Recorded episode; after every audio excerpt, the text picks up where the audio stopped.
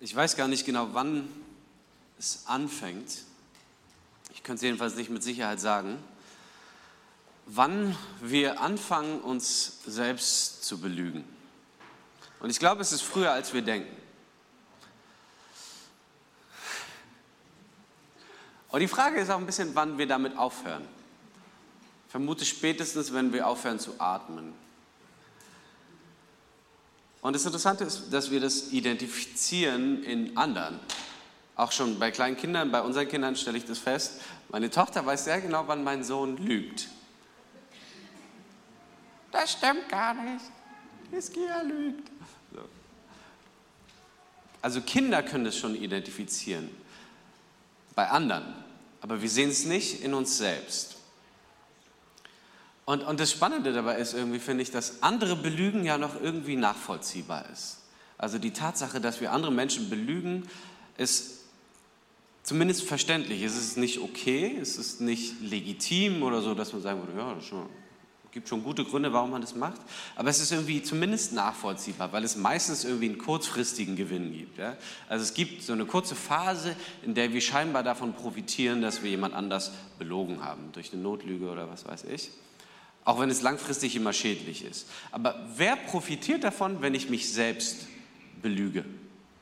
Wer profitiert davon, wenn ich mich selbst belüge? Also wie viele selbst habe ich denn? Und jetzt denken manche von euch vielleicht, ich belüge mich nicht selbst. Und vielleicht hast du es gerade getan.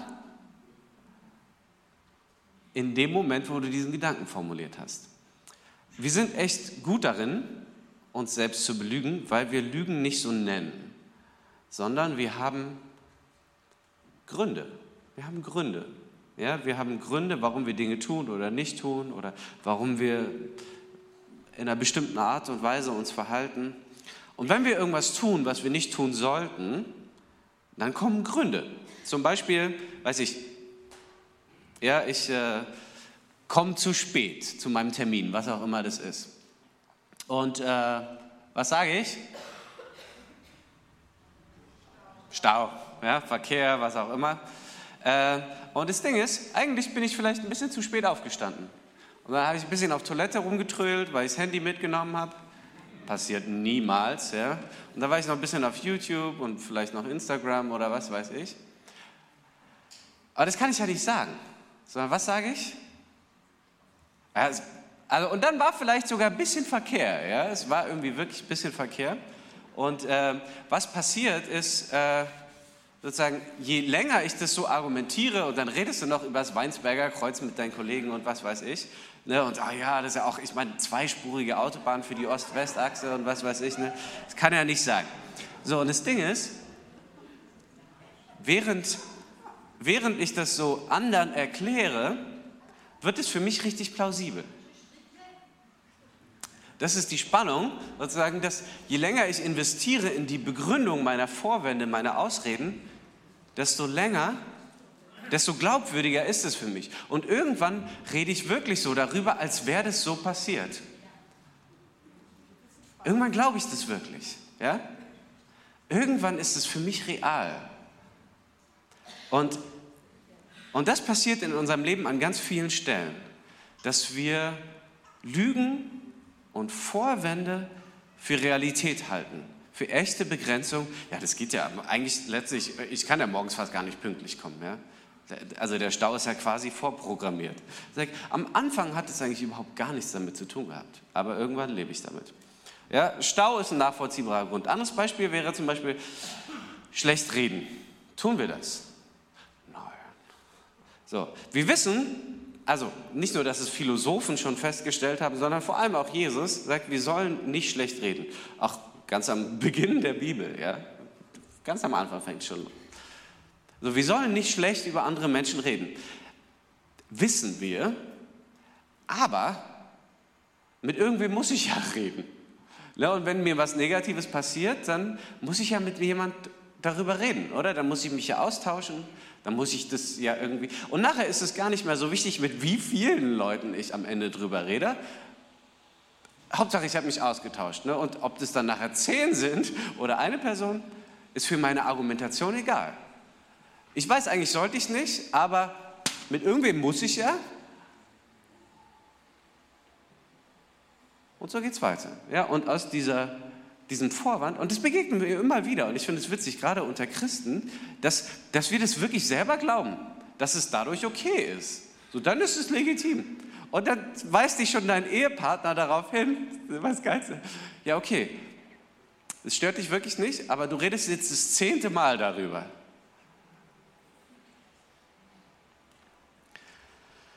Schwierig, ja, schlecht reden. Sorgen, Sorgen wären auch so ein gutes Beispiel dafür. Sorgen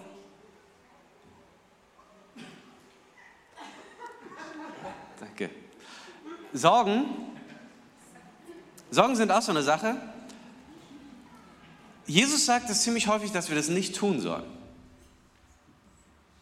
Ist euch schon mal aufgefallen? Aber wir tun es ständig, trotzdem. Warum? Meistens ist es so zum Beispiel bei uns, ja, es gibt halt einen, der sich wenig sorgt und es gibt einen, der sich mehr sorgt und man hat fast das Gefühl, man müsste den anderen kompensieren. Das, was du nicht tust, muss ich dann für dich machen. Ja, irgendwer muss sich ja aber Gedanken machen. Ja, irgendwer muss ja drüber nachdenken, irgendwer muss es reflektieren. Und so finden wir eine Begründung, eine Legitimierung für Sorge, obwohl wir eigentlich wissen, dass es nicht hilfreich ist. 80 Prozent der Dinge, über die Menschen sich Sorgen machen, treten nicht ansatzweise ein. Rein statistisch gesehen. Und ich würde behaupten, bei Christen vielleicht noch viel weniger, ja? auch wenn es super destruktiv ist. Aber es ist legitim, dass ich mich sorge. Ja? Der Grund, weshalb ich das tun darf, obwohl ich Christ bin oder warum es in meinem Fall legitim ist, ist bla bla bla. Ja? So finde ich Begründung, weshalb ich an verschiedenen Stellen in meinem Leben nicht so lebe, wie ich leben könnte, sollte, dürfte, wie es eigentlich schöner wäre, ja? was ich aber gar nicht sehen kann. Und es gibt bestimmte Gründe, warum du in bestimmten Situationen unbeherrscht bist. Die gibt's, ja, die sind legitim. Es gibt Gründe, warum ich manchmal wütend werde oder zornig, ja?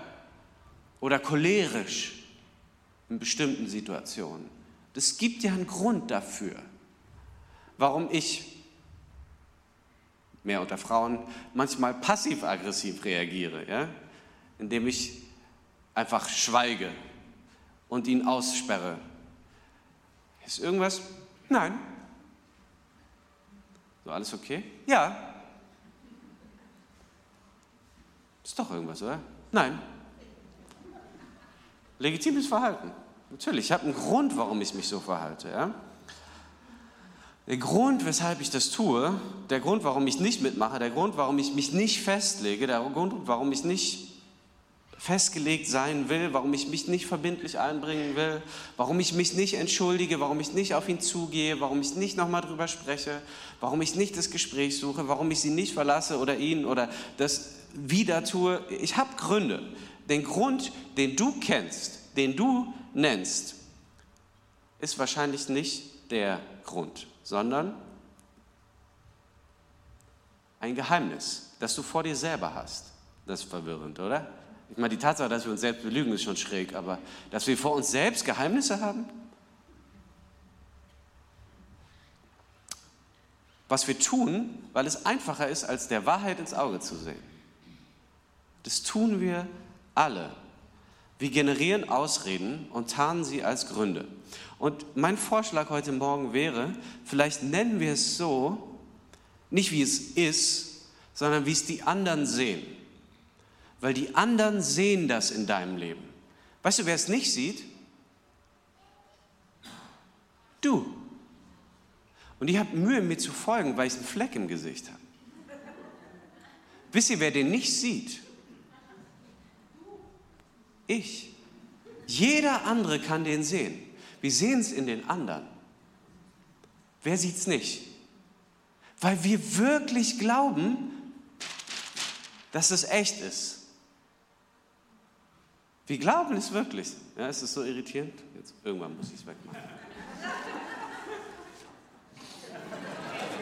Es wird nicht besser. Kommen wir noch zu. Warum? So, ihr seid äh, herausgefordert, mir jetzt zu folgen. die Herausforderung ist, dass, dass wir es nicht sehen. Ja, alle anderen können es sehen, aber du nicht. So, wir sind in Teil 3 dieser Serie. Es geht um echte Freiheit. Es geht um ein Leben ohne Vorwände. Also es geht um ein Leben ohne Ausreden, ohne meine Scheinbegründung, die mich an ganz vielen Stellen in meinem Leben zurückhalten. Und weil ich es mir so plausibel erklärt habe, sehe ich es nicht mal selber. Ja? Wir sehen es in anderen, wir sehen es nicht in uns. Und wenn, wenn du ehrlich bist, wenn wir ehrlich sind mit uns selbst, dann sind viele Gründe in unserem Leben Vorwände. Ausreden werden Gründe, hinter denen wir uns verstecken. Warum? Weil. So funktioniert es in unserem Leben. Ja, wir identifizieren Herausforderungen. Ich habe aber meine Gründe, warum ich das nicht tun kann oder warum ich mich so verhalte oder warum das in meinem Fall legitim ist, auch wenn es eigentlich nicht richtig ist, aber in meinem Fall schon. Und irgendwann glauben wir das tatsächlich. Und ich glaube, viele unserer, unserer Vorwände, ich habe es letzte Woche erzählt mit meinen Schreibübungen, haben sozusagen eine historische Begründung, haben eine Verletzung in meiner Geschichte. Echte Schmerzen, echte emotionale Herausforderungen. Und da entsteht so ein Fundament, auf dem es ganz leicht ist aufzubauen und Begrenzungen zu erstellen, warum ich viele Dinge nur so machen kann oder nicht so machen kann. Und die bleiben da. Die bleiben einfach da. Die nimmt mir keiner ab, bis ich sie selbst identifiziere, wenn ich das machen möchte. Und das ist ein Prozess, diese Dinge zu identifizieren. Und deshalb ist es so schwierig. Ja? Und ich möchte dir eine Frage stellen, jetzt mal heute Morgen. Gab es in den letzten zwei Wochen eine Situation während der Predigt, wo du gemerkt hast, dass vielleicht, vielleicht der Heilige Geist angeklopft hat? Vielleicht war es noch nicht konkret genug, dass du sagen könntest, ah, ich weiß was. Aber vielleicht hast du gemerkt an einer bestimmten Stelle, könnte es sein, dass ich sowas habe? Könnte es sein, dass es das gibt in meinem Leben?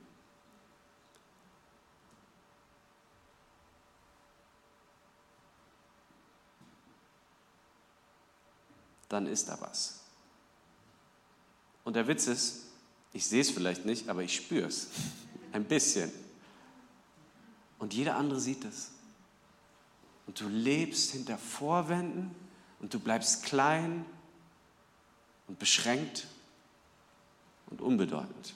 Das hält dich zurück zu wachsen. Und ganz häufig geht es uns so, dass wir sagen, naja, das ist ja Vielleicht ist es ein Bereich in meinem Leben. Ja, aber Leben ist komplex. So, wie, glauben wir wirklich, glaubst du ernsthaft, dass wenn du in einem Bereich deines Lebens hinter Vorwänden lebst, wenn du in einem Bereich deines Lebens, wenn du cholerisch bist, in manchen Beziehungen, so, das beeinflusst ja nicht mein ganzes Leben.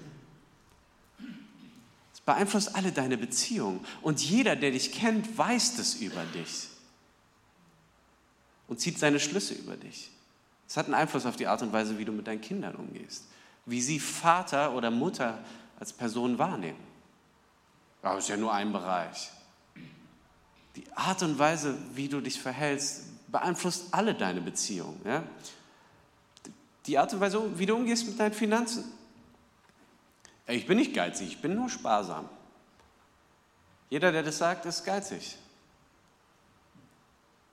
Ja, das sagst du. So, mhm. Mal als Beispiel. Jetzt, welche Attribute würden eher Gott beschreiben? Sparsam oder verschwenderisch? So, und jetzt Menschen, die mich besser kennen, wahrscheinlich würde niemand sagen, dass ich geizig bin. Vielleicht noch nicht mal, dass ich sparsam bin, wahrscheinlich eher verschwenderisch. Du bist zu großzügig, du lädst zu viel ein. Ich bin halt sparsam. Ja, okay, welche Attribute würde man eher bei Gott verorten? Ja, du hast halt kein Haus. Ja, das stimmt. Ich investiere eher in mein himmlisches Sparschwein. Ja, das sagst du so leicht, weil du keinen Sparplan entwickelt hast, warum du dir kein Haus kaufen kannst. Ja, vielleicht. Vielleicht, weiß ich nicht. Ja, vielleicht ist es ein Vorwand in meinem Leben, dass ich nicht besser sparen kann und mir deshalb kein Haus kaufen kann. Vielleicht. Vielleicht aber auch nicht. Vielleicht ist es auch andersrum.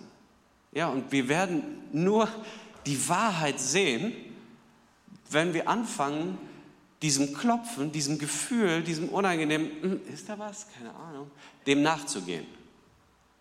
So kann es sein, dass es eine Reihe von Vorwänden in deinem Leben gibt, in Bereichen, die du nicht wahrhaben willst.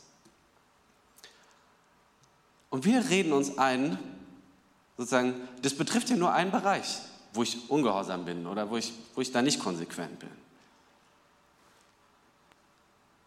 Aber wenn du in, deinem, in, in deinen Finanzen ungehorsam bist, wird es dein ganzes Leben beeinflussen. Wenn du in deinen Emotionen ungehorsam bist, wird es dein ganzes Leben beeinflussen.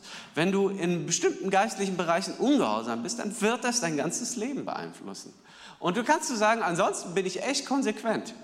Aber wenn du es in wesentlichen Bereichen nicht bist, dann beeinflusst es alles. Ah, ich komme ja klar. Ja, es gibt aber einen Zusammenhang zwischen meiner Fähigkeit, Jesus zu folgen, nicht der Bereitschaft. Die Bereitschaft ist bei allen da. Jeder, der hier ist, würde sagen, ich, ich will Jesus folgen. Aber es gibt einen Zusammenhang zwischen meiner Fähigkeit, Jesus zu folgen und Papierwände, meine Vorwände, meine Ausreden, meine Begründung, meine Legitimierung zu durchbrechen. Weil ich nicht fähig bin, Jesus sogar zu sehen in bestimmten Bereichen meines Lebens, solange ich dahinter stehe. Solange ich bereit bin, das zu identifizieren, kann es sein, dass da was ist in meinem Leben. Bin ich bereit, das zu identifizieren, dann werde ich fähig sein, Jesus in einer anderen Art und Weise zu folgen und Gott in einer anderen Qualität in meinem Leben zu erleben. Jesus bringt Licht in die Dunkelheit. Aber Licht kann verunsichern. Licht kann unangenehm sein. Das weiß jeder Mensch, der morgens vom Licht geweckt wird. Ah. Wir müssen uns daran gewöhnen. Das ist äh, manchmal entblößend, je nach Situation. Manchmal ist es unangenehm oder peinlich. Ja? Und so ist die Wahrheit auch. Ja? Ich habe Angst, was passieren könnte, wenn ich ehrlich zu mir wäre, ehrlich mit meiner Geschichte umgehen würde, ehrlich mit meinen Verletzungen. Und so ist es mit allem dieser, mit allen dieser Vorwände. Es gibt eine historische Begründung, es gibt da Verletzungen, es gibt Enttäuschung und es gibt auch Muster, die sich angewöhnt haben, die wir uns angewöhnt haben, weil sie sich gut anfühlen und irgendwann leben wir eigentlich ganz froh so mit unseren drei Wänden. Wahrscheinlich sind es mehr. Herausfordernd, ja? Aber Jesus will mehr für dich, hat mehr für dich, weil er dein Potenzial kennt. Und und wir sehen andere Menschen und vielleicht hast du sogar mal den Mut gehabt, jemand zu konfrontieren an der Stelle. Und du setzt dich mit denen hin und sagst denen, ich wünschte, du könntest sehen, was das macht mit deinen Kindern, wie du dich verhältst. Ich wünschte, du könntest sehen, was es macht mit deiner Ehe, wie du dich verhältst. Ich wünschte, du könntest sehen, und das Frustige ist, sie sehen es nicht. Sie sehen, wir sehen es nicht. Da kannst du reden, aber wir sehen es nicht. Weil da sofort diese Gründe kommen. Es gibt ja einen Grund, warum ich mich. Das ist ja jetzt nicht so, als hätte ich da eine Wahl, warum ich alle paar Monate meinen Job wechsle oder den Partner oder was weiß ich. Es gibt ja einen Grund dafür. Ja? Und ich kann es nicht sehen, weil ich mich so sehr daran gewöhnt habe. Schwierig. Ja, sie sehen es nicht, weil sofort die Gründe kommen. Und das Schlimme ist, was für die anderen stimmt, das stimmt auch für dich. Ja, ich sehe es nicht, du siehst es nicht. Lügen halten uns zurück. Die Wahrheit macht uns frei. Und noch eine Herausforderung ist, manchmal sieht unser Umfeld noch nicht mal die Flecken in unserem Gesicht, weil die dieselben Flecken haben. Ja, wir umgeben uns gerne mit Menschen, die eine ähnliche Macke haben wie wir. Fühlt sich besser an. Ne? So, warum sollte das jemand stören von den Menschen, die mir nahestehen, wenn wir alle den Fleck auf derselben Stelle haben? Nee, das ist ganz normal, der war schon immer da. Was? Ja? Lass dir nichts einreden, der hat keine Ahnung. Wir sind richtig so. Das ist ganz normal. Das ist gut so. Ist das so? Weiß nicht. Warum umgeben wir uns mit so Leuten? Jesus sagt, ich bin das Licht dieser Welt. Jetzt stell dir mal vor, das würde wirklich stimmen. Ja? Jesus kommt, Jesus ist gekommen, um Licht in jede Dunkelheit zu bringen, um uns ins Licht zu führen, unser volles Potenzial zu leben. Was, wenn das stimmt? Jesus sagt, wer auch immer mir nachfolgt, nachfolgt, wer auch immer tut, was ich sage, nicht wer irgendwie an mich glaubt. Jesus hat mehr als genug Menschen, die ihn bewundern, die ihn verehren, die sagen, oh, das ist ein ganz toller, und die sogar manchmal Lieder singen über ihn, die an ihn glauben, die Glaubenssätze formulieren könnten. Was fehlt, sind Menschen, die ihm folgen. Ja, Jesus sagt, aber wer auch immer mir nachfolgt, verändert die Welt. Johannes 8, Vers 12. Ich bin das Licht der Welt. Und wer mir nachfolgt, wird nicht in der Dunkelheit umherirren, sondern er hat das Licht, das ihn zum Leben führt. Und Jesus sagt, ich will dich durch alle Vorwände führen. Und das Spannende ist, wenn wir Licht haben, dann hilft es uns,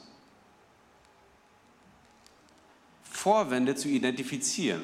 Ja, also wenn ich das hier so sehe, dann muss ich sagen, ich bin schon gefragt worden, ob wir heute einen Feuerlöscher brauchen. So wahrscheinlich würde man da durchkommen. Ja? Das Licht der Welt ist zum Glück ein bisschen heller als das. So, Jesus will Licht in dein Dunkel bringen. Jesus will Licht in diese Bereiche bringen, die du nicht siehst, die wir nicht sehen. Und Jesus sagt, ich will dich führen durch alle Vorwände. Aber dafür ist es nicht genug, das nur zu singen, das nur zu glauben, das zu sagen. Ich glaube an den, sondern wir müssen das tatsächlich tun. wir müssen ihm folgen. Und die Pharisäer, die das hören von Jesus, der sagt, ich bin das Licht der Welt, die wollen das nicht glauben. Warum? Dann müssen sie ja was ändern. Das, das lebt sich viel bequemer, wenn wir das in den anderen sehen. Ja, keiner von euch will ja sein mit dem Fleck da vorne. Es lebt sich viel besser, wenn wir die anderen kritisieren können, wenn wir uns darüber austauschen, was die anderen falsch machen. So, das, das ist das Ding mit den Pharisäern. Ne? Wie reagieren sie darauf? Ah, da sind die Pharisäer. So, die Pharisäer wollen es nicht äh, glauben, weil sie dann was ändern müssten. Äh, und deshalb fordern sie dann Jesus heraus in den Dialog. Äh, so ein bisschen, ah, das kannst du nicht einfach behaupten, du bist das Licht der Welt und so, das musst du ja irgendwie beweisen, ja, kann ja jeder kommen, ich bin das Licht. So, dann geht es so ein bisschen hin und her und sie versuchen das zu relativieren, was Jesus sagt, damit die Leute Jesus nicht glauben. Ja, kann man machen. Die Leute gehen aber nicht, sondern sie bleiben da und hören sich weiter an, was Jesus sagt. Und die Menschen, die bleiben, die kontinuierlich da dranbleiben irgendwie, zu denen sagt Jesus später was. Nämlich, wenn ihr an meinen Worten festhaltet und das tut, was ich euch gesagt habe, dann seid ihr wirklich meine Jünger. Also wenn ihr das tut, was ich sage, und nur dann werdet ihr die Wahrheit erkennen. Und wenn wir sehen, wenn wir die Wahrheit erkennen, dann wird die Wahrheit uns befreien. Die Wahrheit macht uns frei. Dann werden wir frei sein zu sehen. Das, was wir vorher nicht sehen konnten, das, was wir nicht sehen können.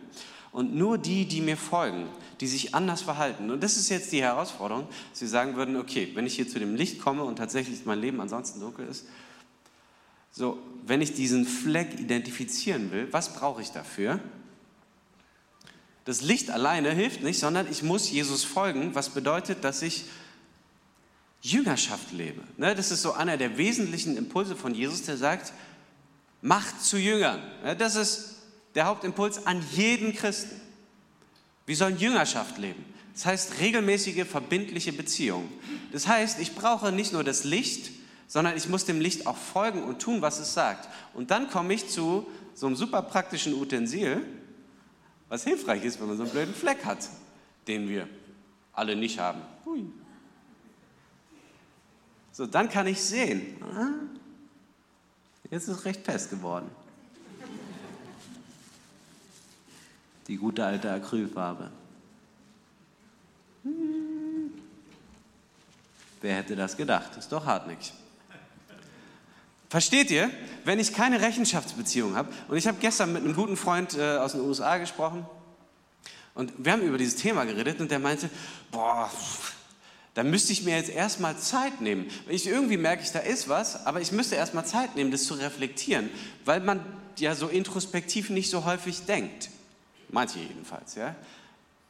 Es sei denn, ich hätte jemand, der mich regelmäßig spiegelt der mir ein Spiegel ist in meinem Leben. Kann es sein, kann es sein, kann es sein,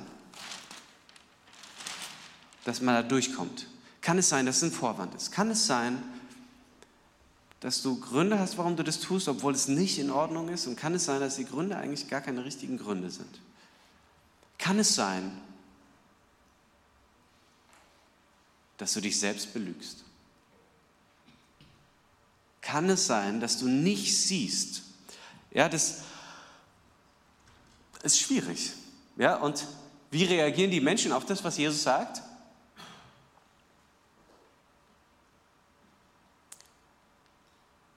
Wie reagieren wir darauf? Mit einem Vorwand, mit einer Ausrede. Ja? Die Menschen reagieren auf Jesus mit einer Ausrede. Jesus sagt, er will sie befreien, weil er das Licht der Welt ist. Und was sagen die Menschen? Befreien? Von was?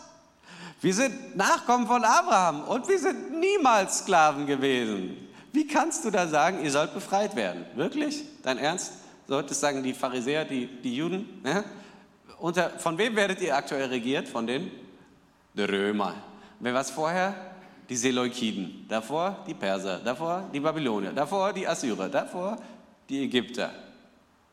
Wir sind niemals Sklaven gewesen. Und der Witz ist im fünften Buch Mose, im Deuteronomium, sagt Mose zu den Israeliten, sagt, paraphrasiert, ja, wenn ihr Sklaven habt, dann behandelt sie gut. Warum? Weil ihr selbst Sklaven gewesen seid in Ägypten. Ja, da sind sie mal eine kurze Zeit frei gewesen und dann sind sie wieder. Und, und Jesus antwortet den Menschen auch nicht mal, indem er ihr, ihnen sozusagen ihre Nationalgeschichte vorhält, sondern indem er ihnen ihre persönliche Geschichte vorhält. Jesus erwidert, ich sage euch die Wahrheit, jeder, der sündigt, ist ein Sklave der Sünde. Sünde? Was? Hä? Wir haben doch gerade über was ganz anderes geredet. Ja? Was hat es damit zu tun? Hast du jemals was getan, was du nicht tun solltest? Ja. Äh, was anderen schadet, ja, was anderen nicht so gut tut. Wovon du wusstest, dass es nicht gut ist. Ja. Hast es danach bereut? Ja. Hast es dann wieder getan? Ja. Und dann wieder getan? Ja. Und wer hat dich das tun lassen? Ah, was ist los mit dir? Du bist Sklave der Sünde. Du bist viel unfreier, als du glaubst. Wer bestimmt denn dein Verhalten, wenn du lauter Dinge tust, die du gar nicht tun willst?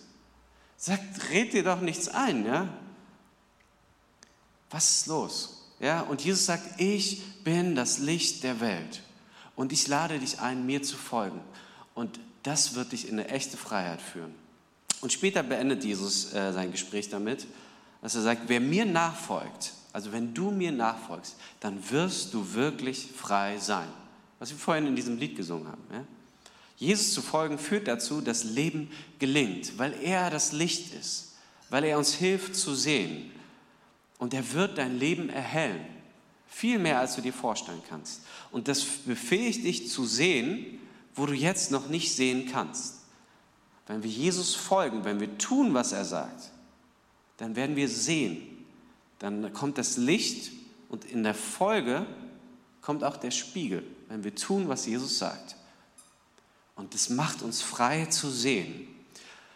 Und wenn du immer noch denkst, naja, pff, weiß ich nicht so genau, ob das in meinem Leben tatsächlich Realität ist, dann drehen wir mal den Spieß um. Jeder Mensch, der dich in deinem Leben bisher verletzt hat, hatte einen Grund dafür. Die mangelnde Wertschätzung und Liebe, die du von deinen Eltern nicht bekommen hast, die hat einen Grund, warum sie sich so verhalten haben. Der mangelnde Lob, die mangelnde Anerkennung von deinen Lehrern, alle Schmerzen, alle Verletzungen, die dir deine Klassenkameraden zugefügt haben. Menschen haben Gründe, warum sie dich so behandelt haben. Für jede Verletzung in deinem Leben gibt es einen Grund. Und es gibt diese Gründe in den Menschen der Leben, äh, in den Leben der Menschen, die dich verletzt haben, die sie nicht sehen lassen. Und das hat den Schmerz vielleicht auf die Dauer noch viel schlimmer gemacht, weil sie es nicht sehen weil sie nicht sehen, dass ihre Begründung eigentlich ein Vorwand ist, dass sie fähig gewesen wären, sich anders zu verhalten. Und weil sie es nicht sehen, werden sie sich auch niemals entschuldigen, werden sie niemals die Dinge zurechtbringen dann. Die anderen sehen es nicht. Wer sieht es dann auch nicht? Du. Du siehst es auch nicht. Und die Frage ist jetzt an der Stelle sozusagen, wenn ich Jesus folge, wenn ich das ernst nehme, dann ist das ein Muss. Ja, wir verletzen Menschen durch diese ungesehenen Vorwände in unserem Leben. Nee, mache ich nicht. Ich nicht. Tun wir. Solange du es nicht siehst, wirst du dein Umfeld negativ prägen. Wir verletzen Menschen durch unsere Vorwände, durch unsere Gefühle, durch unseren Egoismus, durch unsere Selbstbezogenheit. Und wenn du nicht sehen kannst, was du falsch tust im Moment, dann ist die Wahrscheinlichkeit groß, dass du es dein Leben lang nicht sehen wirst. Woher soll es plötzlich kommen? Woher kommt plötzlich dieser Spiegel? Und manchmal habe ich das Gefühl, dass so auch bei manchen Verwandten von mir, als hätten die so einen ungesehenen Holzschwanz. Ja? Und wenn die irgendwo langlaufen, wenn du die in Verbindung bringst mit Leuten, dann fällt alles um. Ja? Die machen Sachen kaputt, keine Ahnung. Ja? Beziehungen also so sehr, dass meine Frau und ich manchmal sogar bei Familienfeiern überlegen müssen, wen laden wir mit wem ein. Ja? So die Kombination. Weil manche Leute einfach schwierig sind. Und die sehen es nicht. Die sehen es nicht. Wir sehen das nicht. Ich habe es nicht gemerkt. Weil uns der Spiegel fehlt.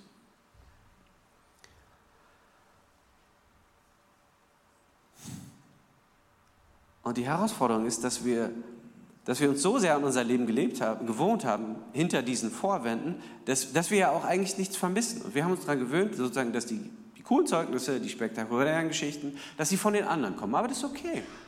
Ja? Ich bin komfortabel mit der Art und Weise, wie ich lebe. Ja?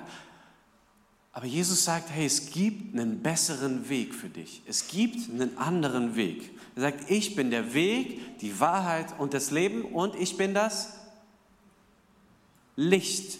Jesus ist das Licht. Und wer mir folgt, jeden Tag, jeden Morgen, wenn wir so unseren Tag beginnen, so Jesus, okay, was machen wir heute? Ja, wen soll ich anrufen? Wen soll ich kontaktieren? Was machen wir? So, dann wird es mein Leben krass verändern. Was ist heute vorgesehen? So, ich sehe seinen Fehler, aber ich fange an mit, mit meinem. Ich sehe den Splitter in seinem Auge, in ihrem Auge, in wem auch immer Auge. Aber ich fange damit an, dass ich sage, okay, wo ist der Balken in meinem? Und es gibt tausend Gründe, warum ich Menschen nicht vergeben will oder kann. Oder hast du gesehen, was hast du? Ich, es, und Jesus sagt, ja, ich weiß. Aber komm, komm, du machst den ersten Schritt. So, nee, das geht nicht. Und weißt du was? Folge mir. Wir gehen. Du gehst den ersten Schritt. Sag, nein, ich will nicht, ich kann nicht. So, doch. Okay, dann gehen wir.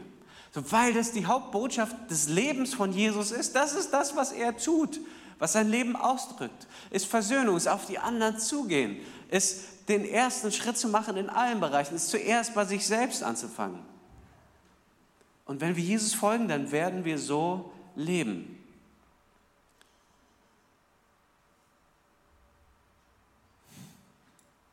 Das ist das Ding. Wollen wir nicht so leben? Wäre das nicht ein Ziel? Wäre das nicht wünschenswert? Würden wir nicht sehen, wie unsere Welt verändert werden würde, wenn wir wirklich so leben würden? Viele Konjunktivsätze.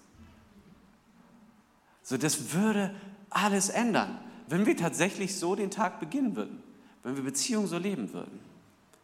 Wenn wir Jesus nicht nur bewundern, sondern wenn wir ihm folgen. Und er sagt, komm und wir gehen. Er sagt, ruf den an, okay, Melde dich bei dem, okay. Geh den ersten Schritt, okay. Entschuldige dich, okay.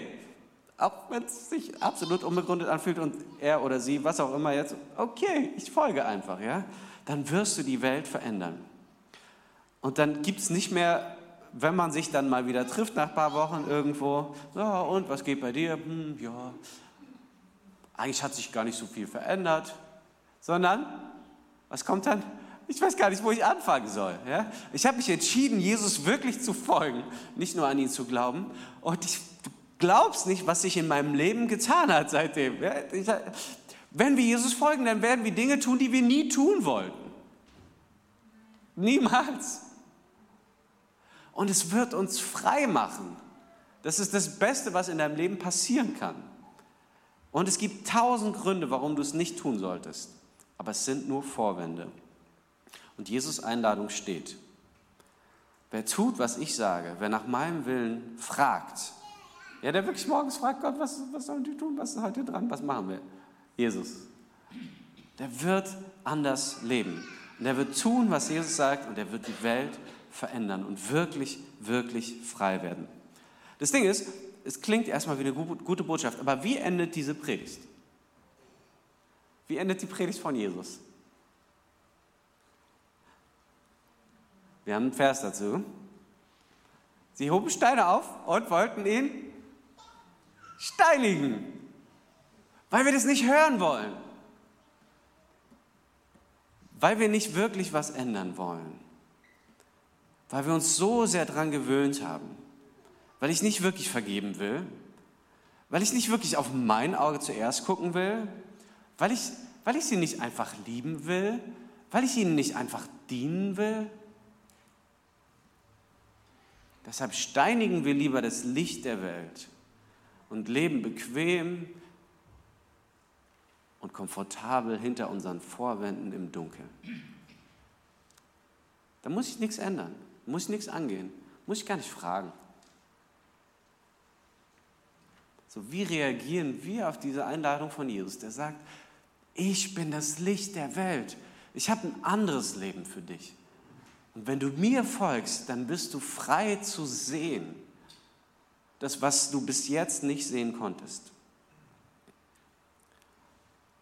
Und Jesus entkommt ihnen und verlässt den Tempel nur, um an einem anderen Tag zurückzukommen und sein Leben zu geben für diese Menschen, die ihn eben noch steinigen wollten. Ich weiß nicht, wann wir anfangen, uns selbst zu belügen. Aber Jesus lädt uns ein, dem Licht der Welt zu folgen und zu erleben, dass sein Licht uns fähig macht zu sehen, dass die Vorwände, die uns klein halten, nicht so relevant sind. Und dass wir fähig sind zu sehen, was dahinter liegt. Dass wir die Dinge durchbrechen, die uns bisher so eingeengt haben. Jesus lädt uns ein zu sehen. Wenn wir wirklich folgen, wenn wir nicht nur zuhören, sondern wenn wir das leben. Sagen, wer ist, wer ist dein Rechenschaftspartner in deinem Leben? Wer ist dein Spiegel? Wer hilft dir, das zu sehen, was du bisher nicht sehen konntest? Wo du irgendwie merkst, so in den letzten Wochen, ja, also irgendwie manchmal fühlt es sich komisch an, aber eigentlich sehe ich es nicht. Es ist nicht konkret genug. Er hat nicht genau das gesagt, was, oder er hat nicht das passende Argument gefunden. Das ist nicht mein Job. Es ist nicht meine Aufgabe, irgendwen zu überführen. Das ist der Heilige Geist, der anklopft und der uns einlädt. Jesus sagt nicht, wer an mich glaubt, wird es sehen, sondern wer mir nachfolgt, wird wirklich frei zu sehen. Und das Schöne ist, dass Jesus uns einlädt, dass wir das wirklich erleben können, dass er uns frei macht, dass er alles verändert, dass er wirklich neues Leben für uns hat, dass er wirklich Licht ins Dunkel bringt. Und er sagt, erlaube mir, dich zu befreien, erlaube mir, dich sehend zu machen. Er lädt uns ein, ihm zu folgen und Licht in unser Dunkel zu bringen. Und das Schöne ist, wenn wir ihm folgen, dann werden wir wirklich frei. Egal, was Menschen dir jemals antun würden oder werden, egal, was andere sagen oder tun, sie werden niemals fähig sein, dich einzuengen und dir deine Freiheit zu nehmen. Und das Schöne ist, dass du auch niemand anders mehr einengen wirst. Dass du niemand anders mehr so verletzen wirst, dass sich Vorwände bilden, die Menschen begrenzen und verletzen und einengen.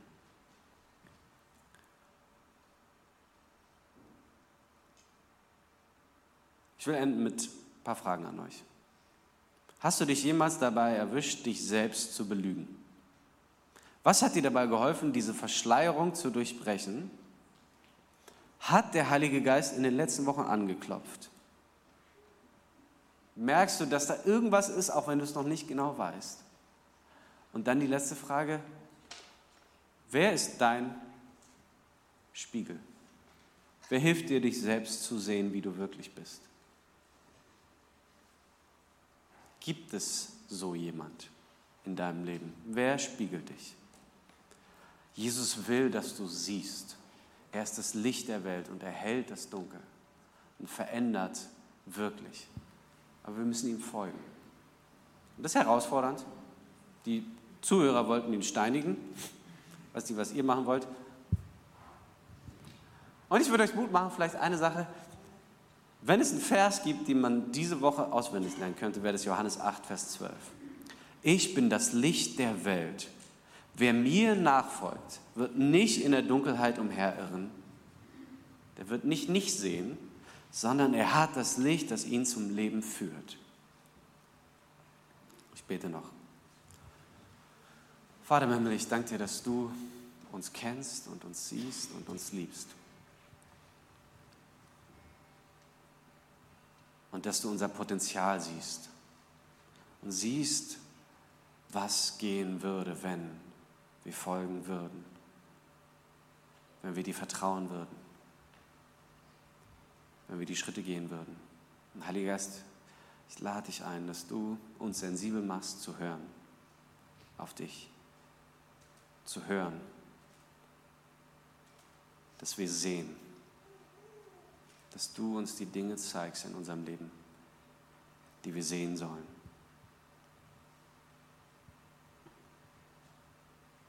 Wo es noch dunkel ist, wo Vorwände im Weg sind, wo Begründungen sich so legitim anfühlen.